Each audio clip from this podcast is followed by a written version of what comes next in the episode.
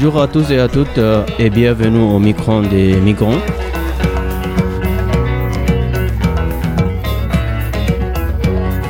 Nous sommes à la radio de Neuf avec les étudiants de Paris-Nanterre. Avec nous aujourd'hui, Amar nous livre un témoignage pour nous sur son aventure entre le Soudan et la France.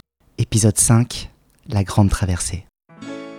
Bonjour, je m'appelle Amar, aventure Nkunu. Au Soudan, j'ai décidé de quitter mon pays natal, le Soudan, après en avoir au marre de tout. Les guerres, les génocides ethniques, un régime dictatorial répressif. Ma famille euh, s'est dispersée et mes frères ont été déplacés comme réfugiés dans les pays africains. Quant à moi, j'ai décidé de euh, m'aventurer vers l'Ankunu, d'aller en Europe en traversant les Méditerranées. Le voyage a commencé en communiquant avec des Ankunu au Soudan par m'aider à traverser les déserts vers la Libye. Ce pays bordant la Méditerranée. Nous avons roulé dans les voitures des inconnus. Je ne savais pas combien de temps durerait le voyage, ni euh, où j'allais arriver. Nous étions une trentaine à faire cette traversée avec la même but en tête, franchir ce nouveau pays. Le voyage a duré trois jours. Le soleil brûlant le jour, la poussière et la froid la nuit. Mais je ne, je ne me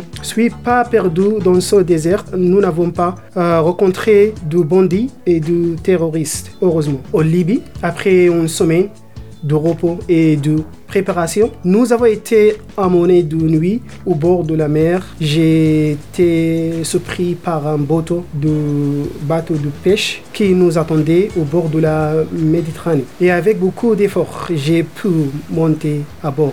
Il était de taille moyenne.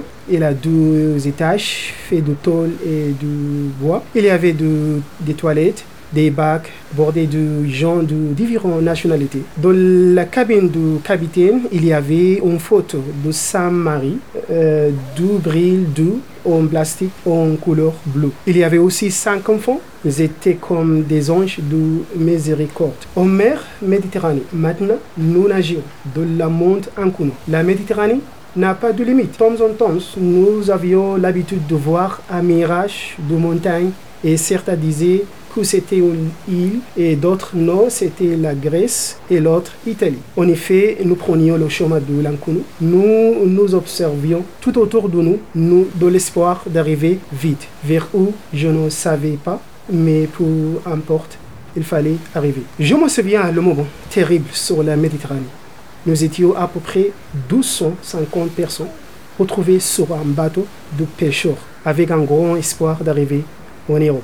Je ne me souviens plus très bien des visages confus des migrants et d'humour psychologique qui fluctuent à chaque minute avec le, le passage des violents vagues. Malheureusement, un de nos camarades est mort parce qu'il avait des petits soucis de santé et aucun moyen à bord pour le soigner. Nous n'avons pas dormi pendant plusieurs jours à cause de vagues sauvages qui deviennent plus brutales chaque nuit. En arrivant en Italie, finalement, après avoir perdu plus de 12 jours au milieu de l'enfer de la Méditerranée, nous avons été sauvés par les gardes-côtes italiens. Ils nous ont amenés sur l'île de Sicile. Ils nous ont dit que notre bateau était tombé en panne trop loin de l'Italie pour qu'ils ne puissent pas nous localiser. Nous avons été chaleureusement accueillis les enfants ont été emmenés en première, puis les femmes et les malades ont été emmenés directement à l'hôpital d'urgence. Je suis resté à Naples trois semaines et puis nous avons déménagé à Cerna. Là-bas, les conditions de vie n'étaient pas bonnes. Alors j'ai décidé de quitter l'Italie et de me diriger vers le nord jusqu'à la ville de Ventimille. Il y avait un camp de réfugiés géré par les Croix-Rouges. Chaque week-end, on essayait de prendre le train pour la France, mais on n'a pas réussi à cause du contrôle strict de l'époque. Et d'autres euh, et d'autres moments, on essayait de passer la frontière à pied. Beaucoup de mes amis ont de la chance et sont entrés.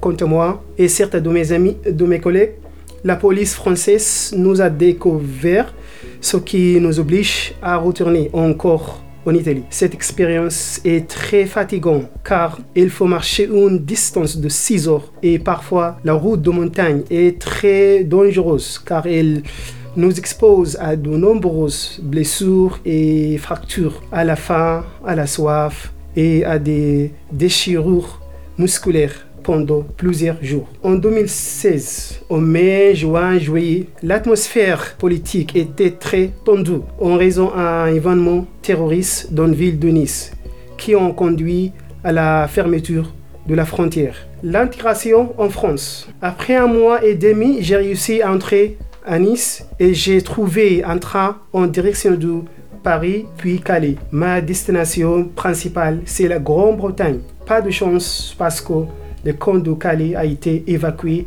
des réfugiés à cette époque-là. J'ai finalement décidé de rester en France. Il n'y avait plus d'autre choix. Je suis venu à Paris, j'ai dormi dans la rue pendant un mois et demi à Porte de la Chapelle. Puis, on a mis dans un centre d'hébergement à Saint-Germain-en-Laye. J'ai commencé à étudier la base de la langue française. Puis, j'ai obtenu un titre de séjour le 5 septembre 2018. En 2019, j'ai étudié nouveau, niveau BA avec l'association Wintergrade, grâce à où j'ai trouvé une formation professionnelle chez Monoprix comme vendeur conseil au magasin. J'ai décidé de continuer mes études dans les domaines de langue en inter-université. Ma situation s'est améliorée dans un studio à Versailles et je travaille comme bénévole dans une association. Maintenant, mon prochain défi sera de concilier travail et études dans un avenir proche. C'était le microphone des migrants sur la radio du 9.